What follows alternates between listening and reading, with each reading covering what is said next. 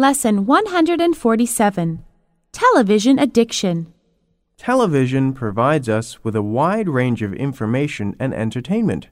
However, it's a pity that it may also have a bad influence on young minds. For instance, some TV shows have too much violence and crime. These programs may lead youngsters astray.